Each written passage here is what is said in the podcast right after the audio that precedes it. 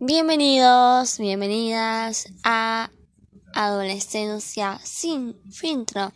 Soy Juli y les doy la bienvenida después de un par de semanas sin grabar nada porque estuve a full con la facu, así que estoy como volviendo a mis actividades y a acomodarme.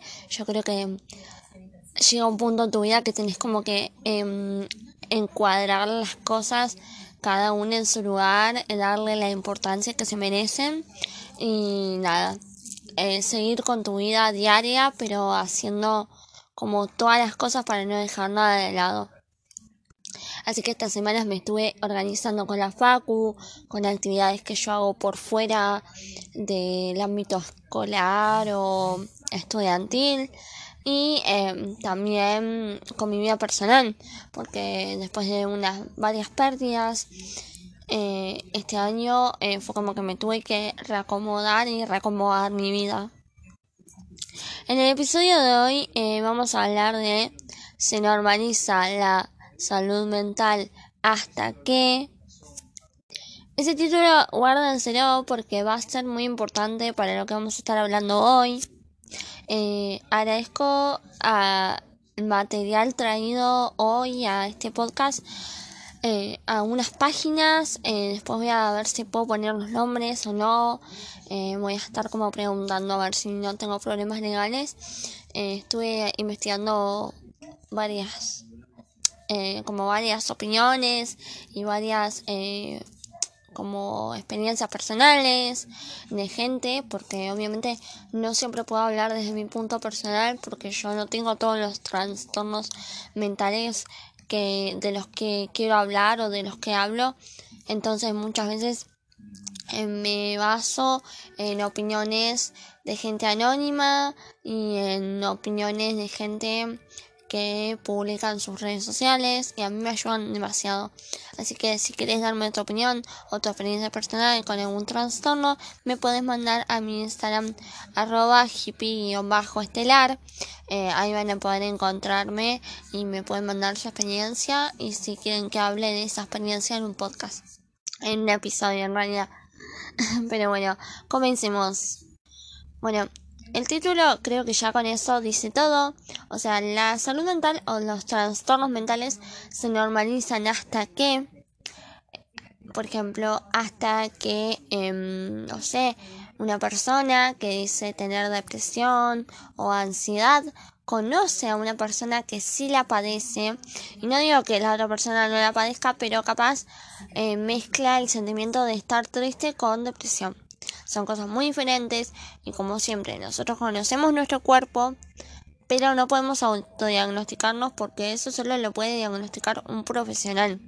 Entonces no podemos como darle un diagnóstico a pesar de que nosotros conocemos nuestro cuerpo, podemos decir, mm, puede ser que yo tenga esto, pero no decir yo tengo esto, yo tengo esta enfermedad o yo tengo este trastorno. También, eh, por ejemplo, en el caso de la depresión, eh, muchas personas eh, dicen, sí, yo valoro o respeto mucho a la gente que tiene depresión y entiendo que sus tiempos no son iguales, pero eso como que lo normalizan o em, como que dicen cuidar la salud mental de la gente o de sus seres queridos o de sus conocidos hasta que se topan con esta persona que por ejemplo puede ser una amiga que no le gusta salir y debe tener razón, pero muchas veces ese grupo de amigos la empieza a dejar o lo empieza a dejar de lado. Esta fue una de las opiniones que yo encontré en internet, que ella, esta chica, cuenta que estuvo mucho tiempo deprimida Em, sus amigos no lo notaban, simplemente creían que ella era una persona triste y no se juntaban tanto con ella como antes, como antes de que ella comenzara a tener depresión. Ellos en sus redes sociales mm, daban a entender que apoyaban totalmente el mensaje de la salud mental, del cuidado de esta y ellos compartían publicaciones que me parece que el día que se empezó a hablar de salud mental en las redes sociales y se empezaron a generar como publicaciones de salud mental, la gente solamente lo comparte para decir, ay, estoy apoyando una buena causa, pero cuando se encuentran con un amigo, con una amiga o con un conocido que está padeciendo este trastorno o está padeciendo un mal mental, eh, no sabe cómo controlarlo y lamentablemente muchas veces actúa o ignora esas alertas. Entonces es como eh, lo comparten pero no dan el ejemplo en su vida diaria. Lo que le pasaba a esta chica. Ella decía que sus amigos la dejaron de imitar por el hecho de que ella siempre ponía una excusa porque no se sentía bien a la hora de vestirse o no se sentía bien a la hora de querer salir de la casa. Esta chica tiene una depresión muy fuerte y em, después de dos años de terapia eh, la chica pudo volver a salir pero ya para ese momento su grupo de amigos eh, no era el mismo porque se dio cuenta con terapia que ese grupo de amigos no le favorecía para nada porque solamente estaban para ella cuando ella estaba bien en cambio, cuando ella no quería salir o cuando ella la estaba pasando mal por su trastorno mental, que era la depresión diagnosticada, eh, ella se dio cuenta que ese grupo de amigos no valía la pena tenerlo en su vida. Y creo que es eso. Eh, también el hecho de priorizar tu salud mental, no importa sobre quién la priorices. La única que importa, al fin y al cabo, sos vos misma o vos mismo y tu salud mental, porque sin salud mental no hay salud física. Y te vas a terminar enfermando físicamente porque tu mente no está bien. Y vas a encontrarte en una, en una marea eh, muy confusa de emociones, de que el cuerpo no se siente bien y no puedes salir al mundo siendo eh, una persona que no sabe ni para qué está. Así que es importante priorizar la salud mental. También leí en la opinión de un chico, porque recordemos que a la hora de hablar de salud mental no hay rango de género para decir eh, a las chicas tiene más problemas de salud mental que los chicos. No, todos tenemos problemas de salud mental en algún punto. Hay algunas personas que no, y está bien, porque no es necesariamente tener problemas de salud mental, es como la salud física. Hay gente que está completamente sana y hay gente que, que no, que tiene problemas de salud física. Entonces, este chico eh, da su opinión. Eh, este chico yo lo encontré por TikTok. No pongo su usuario porque no hablé con él antes de como poner su experiencia, así que no voy a dar nombres ni usuarios, pero este chico em, cuenta su experiencia pasando eh, un trastorno mental. Esta persona eh, tenía trastorno bipolar, él nunca se daba cuenta. Eh, su trastorno se como que se magnificaba o se mostraba triste y feliz, triste y feliz y él no podía controlar esas emociones. Muchas veces enojado, eh, muchas veces se aislaba o muchas veces quería hablar con todo el mundo, pero llegó un punto que la gente al no saber eh, manejar esas emociones de ese chico se empieza a alejar. En este caso su familia, sus padres em, le reclamaban o le sacaban en cara el hecho de que él estaba todo el día acostado, que no hacía nada y em, otras cosas más. También eh, saca como a recalcar sus padres de que sus hermanos tenían amigos y él no, que él no podía eh, tener una amistad estable, que todos sus amigos se alejaban por su mala actitud, que era muy como muy gruñón, que no, que no sabía convivir. Eh, nadie eh, nunca le preguntó a ese chico de verdad cómo se sentía, entonces ellos simplemente con lo que él expresaba se basaban en que era un adolescente rebelde y que era por la adolescencia. O sea, lo justificaban con esto. El chico dice que durante más de tres años estuvo sin diagnóstico.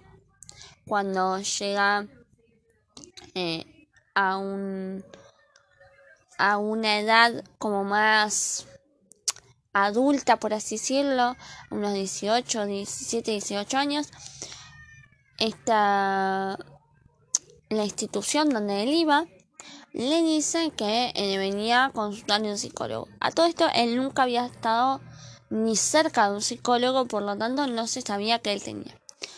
Bueno, los padres como que lo toman en cuenta, pero dicen como ah, es, es un capricho de la adolescencia, es para no hacer la tarea. El psicólogo escolar le hace una revisión y dice no, este chico no es solo adolescencia, tiene algún trastorno, eh, llévelo con un profesional eh, especializado en esto. Bueno, lo llevan. El doctor efectivamente, simplemente con verlo en una sesión, eh, se da cuenta de que no era solo adolescencia, que era un trastorno. Entonces empiezan a, a las sesiones, empiezan a ir eh, constantemente a sus sesiones y después de un tiempo, porque obviamente para que un doctor, em, un psicólogo, un psiquiatra te dé un, como un resultado o te diga qué tenés, tenés que ir como a varias sesiones, no es que en una sesión ya te van a decir tenés tal trastorno. Este chico, a pesar de que tenía muchos años sin ir y que tenía muy magnificado el trastorno bipolar, eh, nunca se le había como demostrado a sus padres o nunca se les pasó por la cabeza que sea eso y no la adolescencia como yo siempre. Bueno, la cosa es que a este chico eh, terminan diagnosticándolo y sus padres se dan cuenta que lo único que hicieron es desvalorizar los sentimientos de su hijo y darle como menos importancia a ese pedido de ayuda. Porque este chico estaba pidiendo ayudas a gritos. Ya el hecho de que te diga no puedo controlar mis emociones, me parece que es un pedido de ayuda muy grande. Y esto pasa mucho, ¿eh? Pasa con muchos padres, muchos amigos, muchos familiares que no notan los pedidos de ayuda de sus amigos, de sus hijos, de sus sobrinos, de sus familiares. No lo notan y después lamentablemente pasa esto de que los adolescentes se suicidan porque no aguantan, porque ya pidieron ayuda y si nadie los ayudó, ellos no ellos sienten que no merecen vivir, porque si pidieron ayuda y nadie los ayudó, es por alguna razón. Que estamos muy errados en eso. Si vos tenés ese pensamiento, por favor, pedí ayuda a un profesional, a un maestro, a un, no sé, a un profesor de tu escuela, a un doctor eh, médico, ya sea tu un médico general, o si vas al pediatra, a tu pediatra. Ayuda a un profesional que entienda que los trastornos mentales a esa edad son muy comunes. Más del 70% de los adolescentes hoy en día, hoy en día, tienen trastornos mentales y se dan cuenta indirectamente por experiencias de otras personas porque dicen, ah, ¿cómo? Yo siento lo mismo o yo paso lo mismo. TikTok se convirtió básicamente en un consultorio psicológico gigante de gente.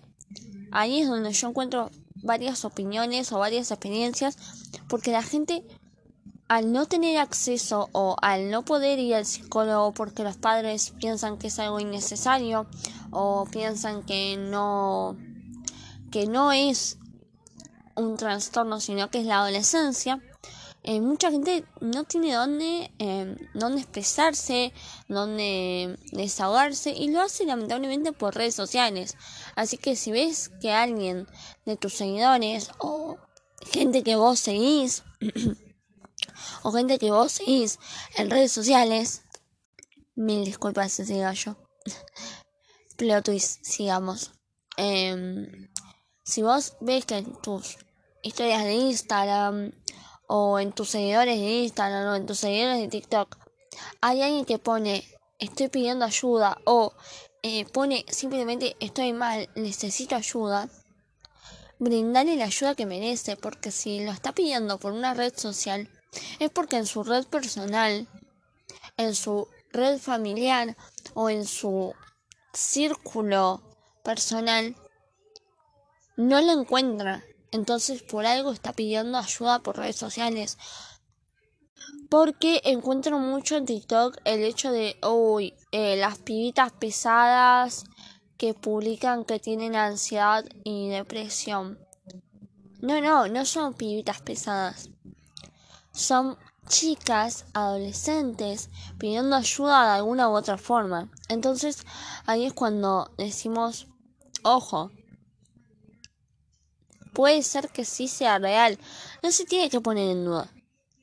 A ver, si la chica o el chico demuestra que tiene ese comportamiento, es más que obvio y lo tenemos que ayudar.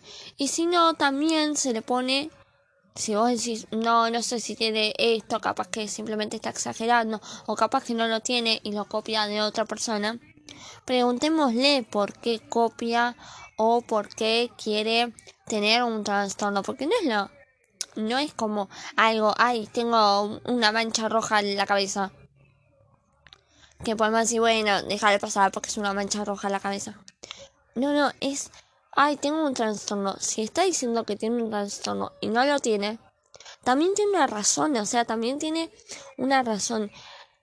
Ningún pedido de ayuda o ningún llamado atención, entre muchas comillas, es una exageración. Todo tiene una razón. Y ese llamado atención que vos denominás como llamado de atención, que capaz es un pedido de ayuda, puede salvar una vida. Y vos me digas, bueno, pero si se quiere suicidar, lo hace. Sí, lo va a hacer, pero si encuentra ayuda psicológica, no. Porque la ayuda psicológica salva vidas. Es como la ayuda médica. A ver, cuando alguien está herido o cuando alguien está lastimado eh, o enfermo, va al médico.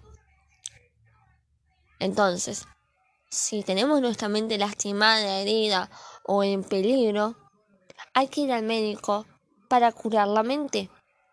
Y para eso es muy importante los psicólogos. Por eso, si vos decís que normalizás la salud mental, normaliza los psicólogos, normaliza que no son llamadas de atención, sino pedidos de ayuda de alguna u otra forma indirectamente. Normaliza el preguntarle a ese adolescente que tenés en tu vida por qué está haciendo o por qué es de tal forma o por qué tiene ciertas actitudes que antes no tenía. Es muy importante pararse y preguntarle a ese adolescente ¿cómo estás? ¿Cómo sentís que está tu mente? ¿Qué estás pensando? ¿Tenés pensamientos negativos? Y parece una boludez, pero el hecho de preguntarle, ¿tenés pensamientos negativos? puede salvar más de una vida. Porque esto sí, como experiencia personal, es el hecho más horrible del mundo.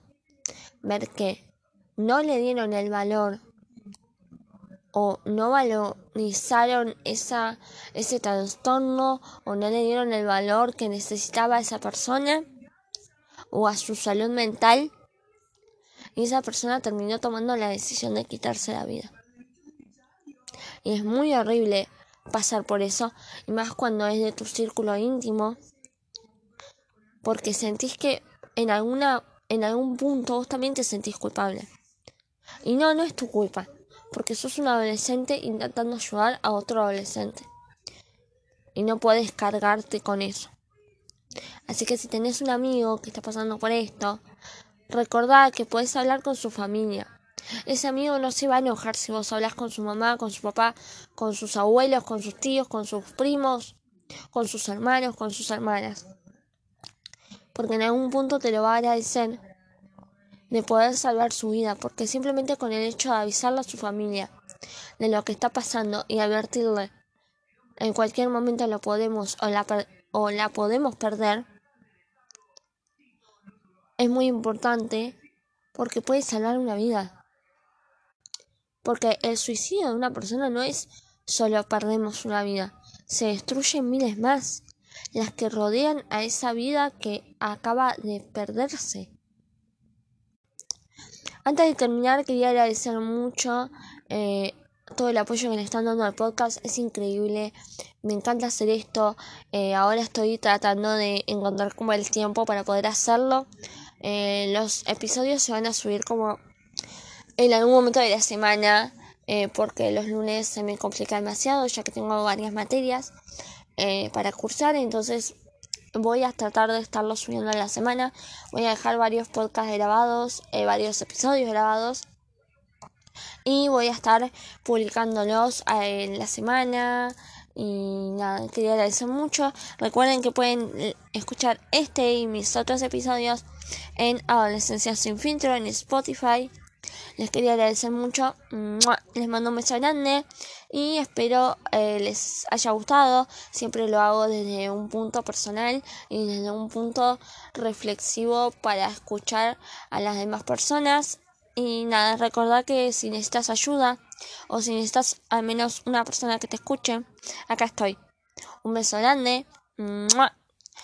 Yo desde acá te mando un beso enorme y los quiero un montón.